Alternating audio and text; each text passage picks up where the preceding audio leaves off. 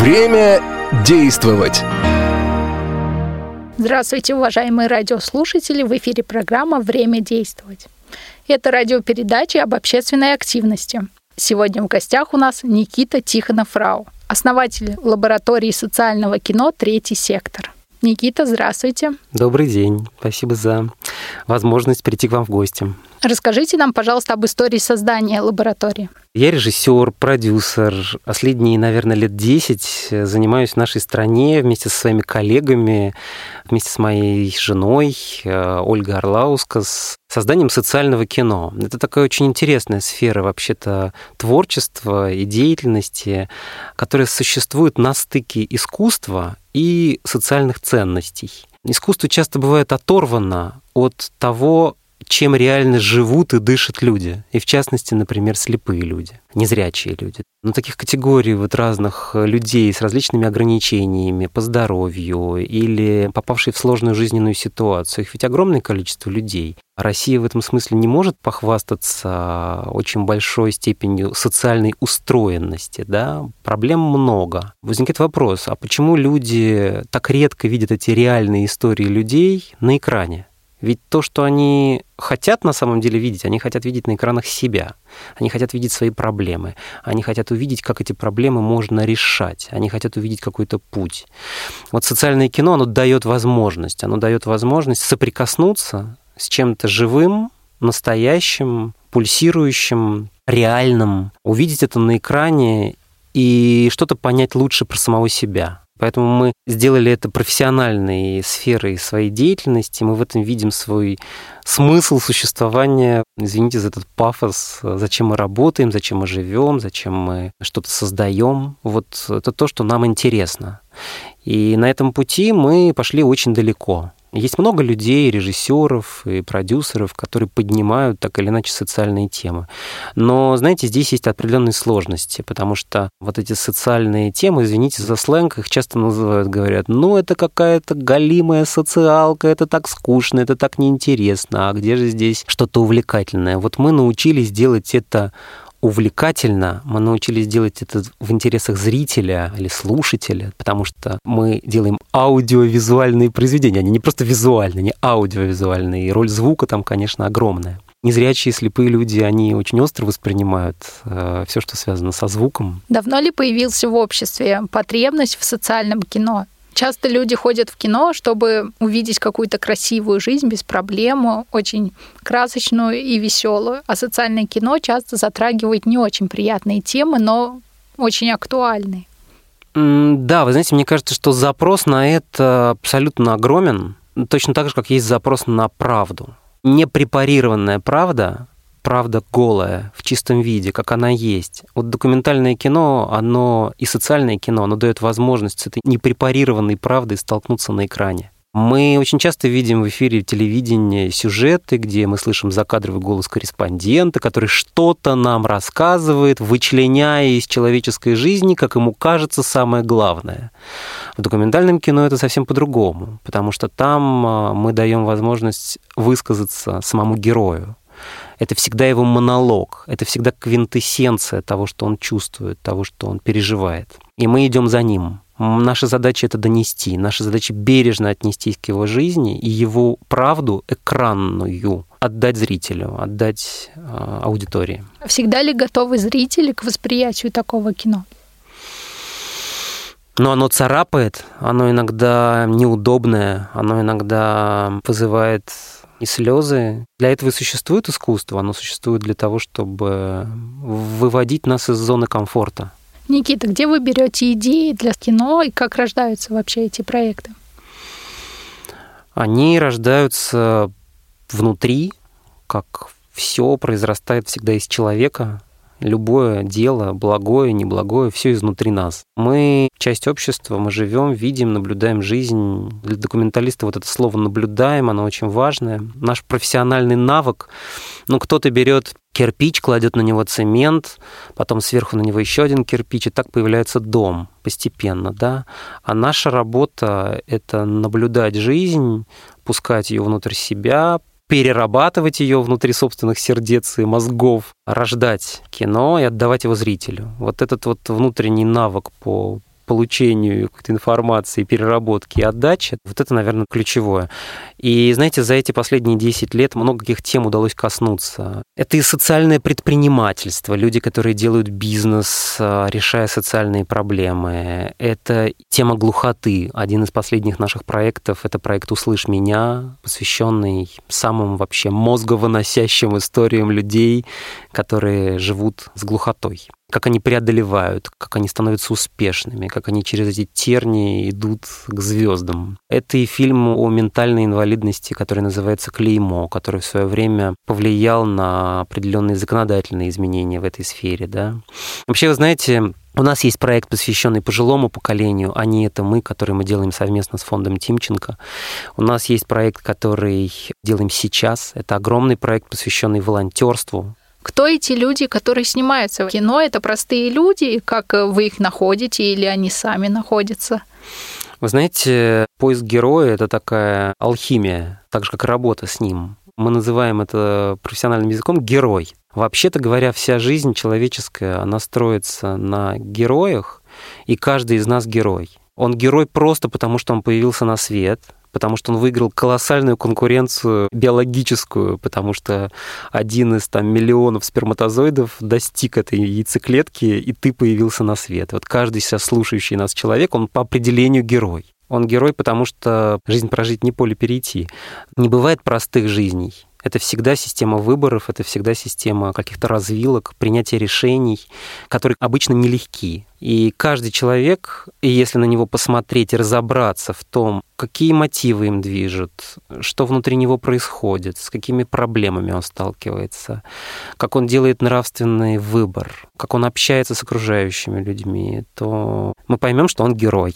А дальше вопрос, как его изучить, как его так снять, чтобы его правда, его жизнь была интересна. Знаете, был такой режиссер Михаил Ром. Многие зрители, наверное, знают его по фильму «Обыкновенный фашизм». У него была такая фраза, вы знаете, кино есть везде. Даже когда вы приходите в поликлинику и садитесь в очередь, пока вы ждете приема врача 10-15 минут, там происходит кино, потому что вокруг вас есть люди, вокруг вас есть какая-то мама, которая пришла с каким-то ребенком, между ними есть система отношений. То есть достаточно просто внимательнее наблюдать, слышать эту жизнь, понимаете, видеть ее, фиксировать понимать. и понимать. Я могу сказать, что в социологии, в такой науке по изучению общества, есть термин «понимающая социология». Вот. Там, где каждого человека исследователи стараются понять и прожить его путь жизненный. Я думаю, что те проекты, которые вы снимаете, можно тоже назвать понимающими. Абсолютно верно. Это и есть главная цель Понимаете как? Мне кажется, вообще в принципе искусство, кино в частности, да любой формат человеческого общения служит только одной цели – пониманию. Это очень важное слово, которое вы сказали. Я думаю, что нам уже удалось заинтересовать наших радиослушателей, и у многих из них возникает вопрос, как можно стать актером?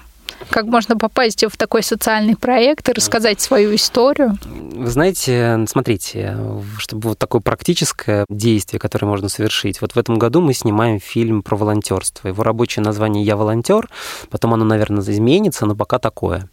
Это фильм, который зрители увидят в декабре 2018 года. Это премьера полнометражного фильма, который состоится больше, чем в 100 городах России. Это будут все города-миллионники. Крупнейшие российские кинотеатры, кино киноклубы покажут эту картину. Мы сейчас ее активно производим. Параллельно в эфире телеканала, одного из федеральных телеканалов, предположительно телеканал «Россия», зрители тоже смогут увидеть это кино, его телевизионную версию на 50 минут. Это тоже произойдет в декабре. В этом фильме еще есть возможность поучаствовать в качестве героя, но я скажу сразу, что нам присылают огромное количество историй со всей России. Как вы их отбираете? Мы их читаем, мы их смотрим. А заявки Конечно. вам нужно в у нас есть, виде, У нас есть сайт, это про сайт проекта, он находится, вы можете его набрать как на русском языке, фильм добровольцы России.рф. Или вы можете на английском языке набрать www.ivolunteer.ru. Заходите, нажимайте на кнопку «Отправить историю», Заполняете анкету, это займет 10-15 минут вашего времени, даете ссылки на ваши социальные сети, и наша команда ресерчеров и редакторов по контенту, авторов сценария, она все это посмотрит, изучит и примет решение. Мы ищем, сразу скажу, что-то феерическое. Мы ищем что-то такое, что может потом, когда зритель это увидит, чтобы это его поразило. Это должно его потрясать. Волонтерство многолико, чего только нет. Одними из наших героев являются, например, люди, которые тушат пожары. Это добровольные лесные пожарные, которые по всей России помогают э, администрациям, администрациям, региональным МЧС справляться с этой напастью. В России огромное количество лесов, но вот есть просто, понимаете, тысячи и тысячи людей, которые помогают с этой проблемой бороться, в частности, по линии Greenpeace. Это тоже партнеры нашего проекта, и мы обязательно расскажем об их деятельности в кино. Есть и огромное количество различных волонтерских тем. Это и помощь пожилым людям. Здесь мы сотрудничаем с фондом «Старость в радость» Лизы Олескиной. Те, кто ищет людей. Да, те, кто ищет людей, это Лиза Алерт. И здесь, конечно, огромную роль играет и вся команда Лизы Алерт, и совершенно потрясающий отряд поисковиков на вертолетах «Ангел», Представляете себе, десятки вертолетов в нашей стране ежедневно поднимаются для того, чтобы просто искать людей. И это происходит добровольно. Это делают те люди, которым эти вертолеты принадлежат. То есть это очень состоятельные люди. Им надоело летать просто так из точки А в точку Б. Они хотят приносить пользу. Есть совершенно потрясающий проект, который недавно запустил Билайн вместе с Лизой Алерт. Они сделали горячую линию, на который вы можете зайти, зарегистрировать, ну, сайт Лиза Алерт, там beeline.ru, да, точный адрес не могу подсказать, но вот примерно такой. Вы заходите, регистрируетесь, указываете ваш регион, и вам каждый раз, когда будет происходить активный поиск, будет приходить смс -ка. И можно будет И ты можешь подключиться, понимаете? Это mm. очень круто. Это не зависит от того, какой у вас там оператор связи, но это такая вещь абсолютно для пользы дела. Мы тоже планируем об этом рассказать. Вообще, знаете, в этом фильме это будет такое лоскутное одеяло, разнообразие человеческих историй людей, которые по зову сердца пошли куда-то помогать, потому что им не все равно. Это и помощь детям-сиротам, это и интеллектуальное волонтерство. Не знаю, вы слышали когда-нибудь про такое? Интеллектуальное волонтерство это те, кто эм, пишут программы, возможно, для да. каких-то некоммерческих организаций. Абсолютно верно. Проектов. Знаете, это удивительно, как люди, которые, например, работают там за гигантские зарплаты в крупных корпорациях, часть своего времени посвящают тому, чтобы помогать на безвозмездной основе некоммерческим организациям. И чаще Весь... всего ночью, потому что днем они заняты и... своей основной работой. Ну вот, да, тоже как тоже тоже такой такой момент есть. Но в общем, знаете чего? В нашей стране живет просто какое-то запредельное количество удивительных людей. Когда ты делаешь этот проект, ты просто понимаешь, насколько все хорошо, потому что ничто не может выжечь внутреннюю потребность человека это делать. Вот это очень круто. Да, желание помогать у многих людей очень угу. развито. И учитывая уникальность, как вы уже сказали до этого, каждого человека, каждый из нас может помочь кому-то практически ежедневно. Ну, в общем, да. да. Это мне, кстати, интересно. Мы, вот мы, мы с вами еще об этом обсудили, когда еще микрофоны не были включены. А вот мне интересно, а вот слепые люди, а, незрячие люди, выступают ли они иногда в роли волонтеров? И слабовидящие, и незрячие люди вполне могут быть волонтерами. Думаю, что да. Они могут рассказывать сказки детям, вот. могут играть с детьми, могут э, учить их разным предметам. Это и школьные программы, и не всегда из школьной программы. Могут проводить экскурсии могут рассказывать. Очень много сфер, где инвалиды по зрению могут э, себя применить и выступить не только в роли как получателей услуг, да. но и предоставлять услуги. С другой стороны, наше общество не совсем готово к тому, что те люди, которые вроде бы в нашем понимании должны получать услуги от волонтеров, могут сами выступать волонтерами. Вот это, знаете, удивительная совершенно штука. А, ну, у меня есть две сейчас идеи. Первая идея, давайте пригласим наших с вами сейчас слушателей. Если они, имея проблемы со зрением, будучи незрячими или там слабовидящими людьми, а, все-таки занимаются волонтерской темой, это было бы безумно интересно. Это было бы интересно узнать, может быть, об этом рассказать на широкого зрителя. Это первое. Вы, может быть, тогда подскажете, на какую электронную почту отправлять им? А, да, нашего радио есть контакты. Многие наши радиослушатели уже знакомы со всеми контактами и находятся в активном взаимодействии с редакцией радио. Поэтому будем собирать истории, и такие истории есть. Есть представление о том, что волонтеры это только молодые ребята да. и девушки, но это совершенно не, не так. так.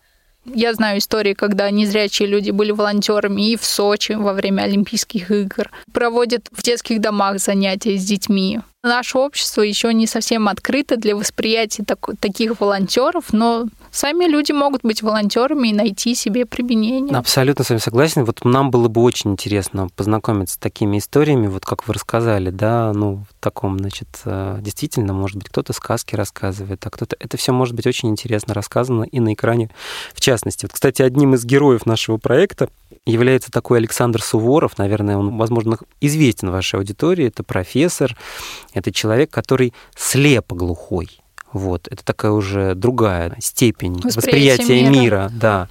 Совершенно человек удивительной судьбы. И волонтер ему помогающий, Олег Гуров, который фактически стал приемным сыном этого слепоглухого человека и разделяет с ним судьбу. А еще, знаете, у меня вот какая мысль, которой мне хотелось поделиться. Мне кажется, что люди, которым сложно, жизнь их, видимо, так любит, что она дала им какие-то очень серьезные испытания, чтобы, может быть, дать им возможность раскрыться максимально. Говорят что испытания не даются без того же, такие испытания, которые человек не может преодолеть. Конечно. Ну, конечно, многих людей это ломает. Не помню, кто из философов сказал, что если бы у меня была возможность просто стоять на одном мизинчике, на маленьком камушке, а вокруг меня был бы океан, все равно даже такая жизнь была бы лучше, чем ее отсутствие. Второе, это, конечно, что когда мы, попадая в сложную жизненную ситуацию, если мы концентрируемся только на тех проблемах, которые у нас есть, то нам становится невыносимо тяжело. И на самом деле один из выходов, и очень крутых выходов, это взять, развернуть свои мысли в сторону того, что окей, мне тяжело, а я возьму и на сопротивление. Я начну делать что-то не для себя, а для других. Да, помогу другому. Помогу другому. Но вот и, и через это вдруг неожиданно твоя душа начинает гореть, жить, цвести, и тебе становится хорошо.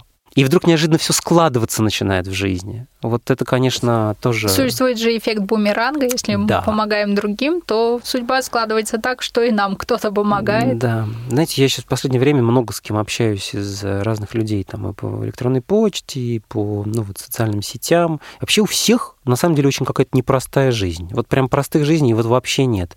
Поэтому, если у меня есть какая-то возможность, я вот всем прямо сейчас нашим слушателям хочу отправить заряд какой-то, какого-то жизнелюбия. У меня тоже жизнь непростая, но я хочу поделиться просто хорошим настроением, и чтобы у вас сегодня классный день сложился. Есть еще одно, я вам хочу сказать, интересное направление, где могут себя реализовать волонтеры, которые не видят. Многих, можно сказать, незрячих есть собаки-проводники. Угу. Возможно, вы видели. Это очень умные собаки, обученные всем навыкам. И вот такие собаки и люди, кто воспитывает, можно сказать, таких собак, могут помогать и взрослым, и детям, которые находятся в больницах или каких-то интернатах, других закрытых учреждениях. Эти собаки полностью социализированы, их можно проводить во все здания. Поэтому это еще один вид деятельности, где да. могут себя незрячие применить на пользу другим. Тоже интересно, да. Давайте поговорим о вашем проекте «Услышь меня». Как я уже поняла, что смысл этого проекта в показе жизни глухих людей. Какие проблемы чаще всего возникают у тех, кто не слышит этот мир? Давайте так, я чуть-чуть пораньше начну. Вот у меня фамилия Тихонов Рау. Рау — это неспроста, потому что это мой творческий псевдоним. По паспорту я просто Тихонов. Дело в том, что мой прапрадедушка, он приехал из Германии и был основателем в России первого детского садика для глухих детей. Вместе с женой со своей они это сделали здесь. Почему именно глухие дети? Ну вот он был сурдопедагог. Это была его область профессионального да, дела. Можно сказать, так, был одним из основателей вот сурдопедагогики да, и в России и так далее. Учил людей понимать с губ и мы решили спустя, можно так сказать, больше чем сто лет после того, как он это все сделал, коснуться этой темы. И мы начали с того, что мы договорились с Всероссийским обществом глухих, мы договорились с рядом очень крупных производителей слухового оборудования мировых, которые поддержали этот проект. Мы договорились с кинотеатральными сетями и разными-разными другими партнерами, некоммерческими организациями, что мы такой проект сделаем вместе. И вот это вот слово «вместе», оно позволило сделать этот проект очень круто. А мне, как продюсеру, интересно делать, вот знаете, такие крутые, мощные, большие проекты, которые будут хайп наводить и создавать. По поводу ключевых проблем, с которыми сталкиваются глухие люди. Да, я думаю, что это те же самые в основном проблемы, как и с любым другой формой инвалидности. Когда у тебя возникает э, какое-то такое ограничение, оно существует в двух плоскостях. Первое — это самоограничение, то есть это собственные барьеры, которые ты сам себе выставляешь. А второе — это те барьеры, которые тебе выставляет общество. И ты понимаешь, что для того, чтобы все хорошо было, нужно снять барьеры как внутри себя, так и приложить усилия к тому, чтобы в обществе были сняты барьеры. Ну, например, в случае с, с глухими людьми, у них возникает такое, знаете, закрытое комьюнити, сообщество, в котором они начинают общаться только друг с другом потому что им страшно выйти и начать общаться, потому что им кажется, что их воспримут плохо. Но что значит воспримут плохо? Ну, не 100 же процентов воспримут плохо. Есть те, кто плохо, а есть те, кто нормально. А кто-то и отлично. Да, человеческому мозгу свойственно от частного обязательно все в общее переводить. И это логическая ошибка. Понимаете как? Это все равно, что я приду в кафе, съем там какой-то неудачный суп и скажу, все, в кафе больше никогда не пойду, супы в кафе плохие. Это логическая ошибка. Вот то же самое происходит у людей, которые сталкиваются с той или иной формой инвалидности. Кто-то их обидел, кто-то на них плохо среагировал, они говорят, ну все, крест на мне, там, я не знаю, я вот... Э, и все, это такие ну, такие травмы, да. Вот с этим надо и внутри себя бороться, и в обществе бороться. Поэтому фильм у нас обладал двумя ключевыми главными сообщениями в две разные аудитории. Людям, которые глухие, мы показывали истории успеха глухих людей, в нашей стране. Это, например, Леон Патаридзе, глухой парикмахер-стилист, который стрижет ползвездной Москвы, понимаете, супер просто там профессионал, которому не запишешься на месяц вперед. Он накопил деньги и поехал в Лондон учиться парикмахерскому мастерству, будучи глухим. И там в Лондоне ему сказали, чувак, мы не будем тебя а, учить, потому что ты глухой. Он сказал, что? Нанял там юриста, понимаете, и заставил их, что, и заставил их себя обучить. И он прекрасный профессионал, понимаете. Или, например, замечательный бизнесмен, человек, который создал э, фабрику по созданию стеклопакетов, понимаете, будучи глухим, и дал работу куче глухих людей в Подмосковье, понимаете, они делают окна ПВХ.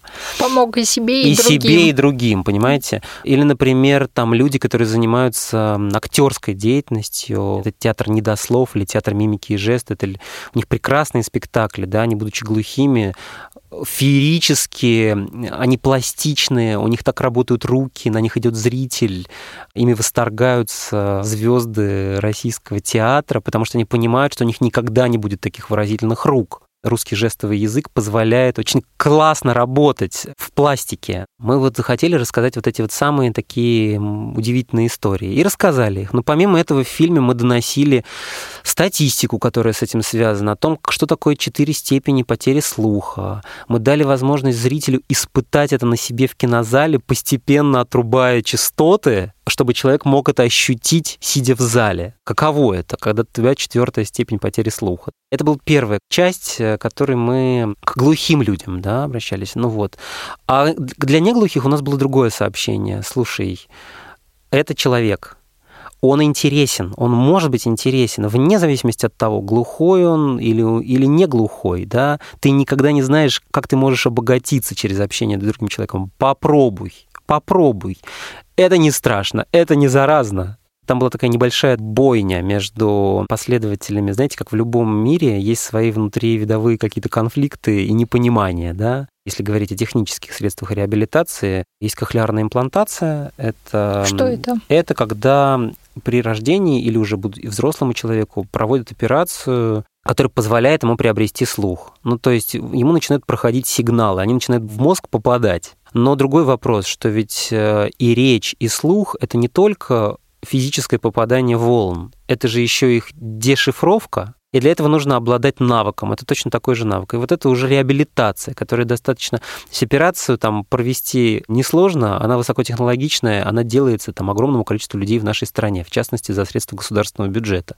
Но возникает вопрос, а как реабилитировать? Потому что потом нужно с человеком работать там 2-3 года, чтобы он научился это слышать, понимать и воспроизводить в речи чтобы коммуницировать. В интернете есть такие ролики, где чаще всего детям делают, видимо, да, такую да, да, операцию да. и показывают их эмоции да. в тот момент, когда они слышат Именно. первый раз голос мамы. Абсолютно верно. Людей. Вот у нас тоже эти кадры вошли в фильм. У нас, собственно, был один из героев. Такой мальчик, Эмир, его мама Наиля Галеева, которая основательница некоммерческой организации фонда кохлеарной имплантации. И мы вот следили за этой историей, рассказали ее зрителю. Не представляете себе, какие идут вот такие битвы смысловые между глухими глухими людьми и, например, теми вот этими кохлеарщиками, потому что глухие говорят, ой, кохлеарная имплантация это ужасно, это чудовищно. Почему? Вот я родился на свет глухой, я хочу быть глухой, потому что это мой мир, это мое комьюнити, это моя субкультура, в которой так много всего прекрасного. Я ничем не хуже, чем окружающие меня люди, а мое ограничение дает другие возможности. Понимаете? То есть это вопрос уже, как человек внутри своей головы уложил свою глухоту и не хочет вылезать сказать, вот я как человек, да, как режиссер, я его не осуждаю. Я предоставляю ему право самостоятельно принимать решение, в каком мире он хочет жить. Это будет мир глухих, это будет мир слышащих, или это будет и мир глухих, и мир слышащих. Понимаете? Мне кажется, что главной ценностью является отсутствие самоограничений. И нету здесь правильно и неправильно. Есть, как ты решил, вот так для тебя и хорошо потому что твое решение, которое ты несешь ответственность, со всеми вытекающими, как плюсами, так и минусами, они во всем есть. Мы в своей работе стараемся опираться на универсальные гуманистические, общечеловеческие ценности, и мы никому не ставим оценок. Мы никому не говорим, что плохо, а что хорошо. В конечном итоге цель кино — это дать слепок жизни, как она есть. А зритель... Сам выносит решение. О, да он с этим познакомится, мы исходим из того, что он самодостаточный человек, способный принять собственное решение. Давайте теперь поговорим о проекте, который касается жизни пожилых людей. Угу. Он называется «Они такие же, как мы». Он называется «Они а, – это мы». «Они – это мы», да. Я не точно передала название. Кто герой этого проекта?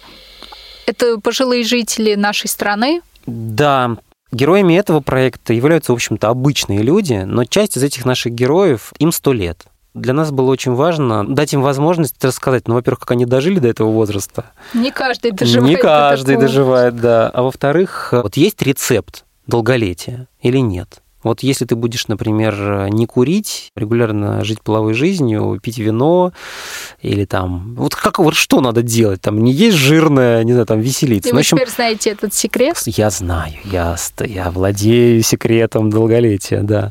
А, слушайте, очень простой, на самом деле, главный рецепт, который объединяет а, всех этих людей. Римляне говорили «carpe diem», радуйся жизни, живи и радуйся. Меня мои родители в детстве совершенно не учили, что жизнь — это удовольствие. Но вообще-то говоря, жизнь — это удовольствие. И изо дня в день ничто не должно становиться обыденным. Радуйся. Вот солнце, а вот пение птиц на восходе за окном, а вот ты слышишь, как дворник метет улицу. Это так прекрасно, ребята. И вот эта вот история, вот все они говорили об одном. Все люди, которые были вот такими долгожителями, они все говорили именно об этом. Какое удовольствие утром встать, заварить себе свежий кофе, сварить яйцо в смяточку, намазать себе бутерброд сыром. Вот я смотрю на нашего звукорежиссера, он уже даже улыбается. Вот. Он представил себе да, такой завтрак. Да, да, да. Понимаете, вот это вот маленькие радости жизни на самом деле доступны каждому из нас вне зависимости от того, что с нами в жизни происходит. Я думаю, с каждым из нас бывает такое, Абсолютно. что мы в своей ежедневной суете, каких-то проблемах забываем о том, как прекрасна природа, как прекрасны окружающие люди, Конечно. дети, взрослые. Конечно. А вот не потерять это детскую какую-то радость, такую всяким мелочам, которые с каждым из нас происходят каждый день, каждый час. Это тоже надо уметь стараться так делать. Да, абсолютно. В общем, заходите на сайт проекта они-мы.рф. Там можно посмотреть пять роликов проекта про разные темы, связанные с э, жизнью пожилых людей. Вы можете переопубликовать эти ролики в социальных сетях. Там интересные истории. Ну и потом, понимаете, как все равно это все обладает каким-то социальным зарядом. То есть мы ставим себе всегда, помимо того, чтобы поделиться историями, какие-то цели. Мы, например, понимаем, что в нашей стране очень развит эйджизм. Людей не берут на работу после определенного возраста. Есть и другие проблемы. Есть проблемы того, что, например, система долговременного ухода за пожилыми людьми, она не очень хорошо развита. Вот сейчас э, эти вещи перерабатываются, подходы к этому. Да? Одну из важных ролей в этом играет как раз Лиза Олескина, э, там, ее коллеги. Другой, например, ты когда-нибудь слышал такое понятие поколение сэндвич? Это молодое поколение? Поколение сэндвич – это люди с, ну, относительно среднего возраста, которые зажаты в тиски между маленькими детьми и стареющими родителями. Им не хватает ресурса, материального, организационного, временного, чтобы тянуть на себе этот ВОЗ. И как бы они не любили своих детей, как бы они не любили своих родителей, они все равно должны работать, они должны зарабатывать, и они должны обеспечивать как детей, так и стареющих родителей. Перед тобой автоматом становится вопрос, окей, а где взять деньги на няню? А где взять деньги на сиделку, например, с там, мамой, которая, например, не в состоянии обслуживать сама себя? Вот этот вот выбор, который иногда жизнь перед людьми ставит. И вот тут, когда тогда становятся вот такие выборы, да, возникает вопрос, а как государство помогает? Готово ли, например, оно дать инфраструктуру, как вот, например, вот я часто бываю в Испании, потому что у меня жена наполовину испанка. Я могу сказать, например, что там есть детские садики для детей, а есть детские садики для взрослых, но только взрослые садики.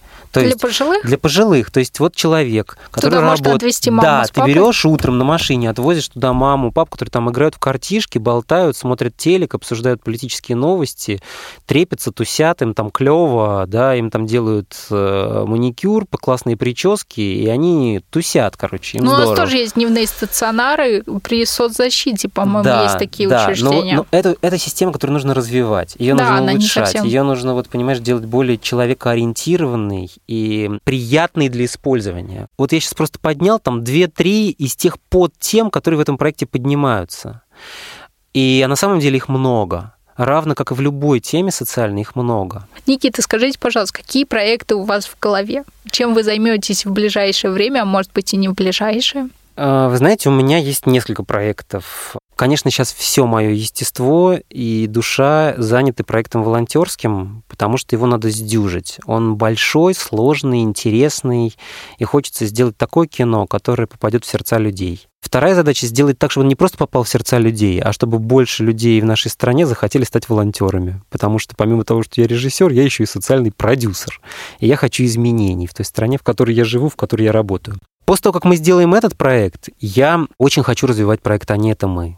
Я вижу, как его можно сделать очень интересным, чтобы он принес пользу обществу, сдвинул этот вот маховик изменений. Все же в головах все равно у людей, да, а мы со смыслами работаем. И еще я очень горю вот этой вот идеей производства социального кино, его распространения, его вот доступа зрителям, сделать, знаете, это такая вещь, которая существует на стыке индустрий, потому что крутые социальные проекты, яркие, интересные, они всегда межсекторные, они всегда кросс, в них есть кросс-медиа, в них есть кросс-культура, потому что они перетекают из кино в театр, а из театра в ивент, а из ивента в фестиваль, а из фестиваля в социальные сети, в digital, в какую-то такую среду, понимаете? И мы сейчас существуем в таком пространстве. Это очень интересная сфера деятельности, профессиональная, медийная, вот которой я горю, ее развиваю и хочу, чтобы она дала возможность как можно большему количеству режиссеров, продюсеров, творческих людей раскрыться. А мы надеемся, что когда-нибудь, может быть, в ближайшем будущем, ваше внимание будет уделено и незрячим людям, и мы уже увидим такой проект о жизни тех, кто, к сожалению, не может видеть этот мир, но тоже хочет его сделать лучше своей жизнью и своим примером. Да, именно так. Возможно, что мы когда-то коснемся этой темы просто в такой прям вот полноте, но со своей стороны могу сказать, что мы всегда помним об этой аудитории, и мы стараемся в других наших проектах по касательной затрагивать эти темы, где люди испытывают проблемы со зрением тоже. Да, большое спасибо за такую интересную передачу и такой большой объем полезной информации. К сожалению, время нашей передачи подходит к концу. Для радиослушателей я хочу напомнить, что в эфире была программа «Время действовать». Сегодня в гостях у нас был Никита Тихонов-Рау, основатель лаборатории социального кино «Третий сектор». Спасибо большое. Большое спасибо за внимание. До новых встреч. Время действовать.